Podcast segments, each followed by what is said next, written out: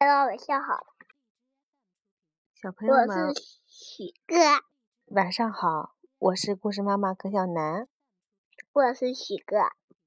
好，今天讲的故事仍然是影响孩男孩成长的经典故事中第二个第二个故事《活命水》。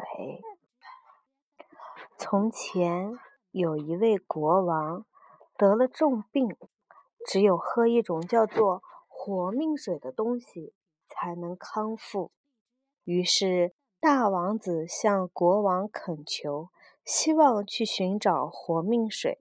他心想：如果我先找到，就会得到父王的宠爱，成为王位的继承人。大王子在路上听见有人叫他：“喂，小伙子，去哪儿啊？”大王子抬头一看，是个小矮人，就傲慢地答道：“蠢东西，这没必要让你知道。”小矮人被激怒了，便念了一个恶毒的咒语，让大王子陷入峡谷里，左右动弹不得，就像被关在那里一样。生病的国王等了好久，也不见大王子回来。于是二王子说：“父亲，让我出去找活命水吧。”他寻思着，如果哥哥死了，那么王位就落到我手里了。二王子和他哥哥走的是同一条道路，路上他也碰到了小矮人，并且被问了同样的问题。二王子傲慢无礼地回答了小矮人，结果也受到了诅咒。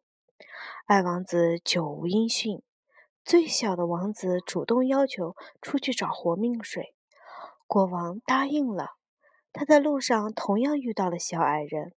当小矮人问小伙子急急忙忙去哪儿啊？他回答说：“我去找活命水，因为我父亲病得快不行了。”你知道哪能找到这种水吗？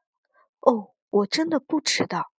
小王子老老实实的回答：“你待人很有礼貌，因此我可以告诉你怎么去找活命水。”小王子按照小矮人的指点找到了活命水，在往家赶的路上，他又遇到了那个小矮人，并恳求小矮人为他的两个哥哥解了魔咒。他们一起回到了宫中。国王把活命水喝下后，立刻神采奕奕，身体恢复了健康。自然，小王子成了王位继承人。这个故事告诉我们，做人要有礼貌。你看，大王子和二王子遇到小矮人的时候，说话都怎么样啊？不知道。你没听啊？说话都很没有礼貌，非常的傲慢，看不起小矮人。于是，有魔法的小矮人就把他们俩都关了起来。只有小王子最有礼貌，他回答了小矮人的问话，小矮人就帮助他找到了活命水。所以说。我们小朋友要做一个懂礼貌的好孩子。好啦，故事讲完了，许哥。我们是小许哥。晚安。晚安。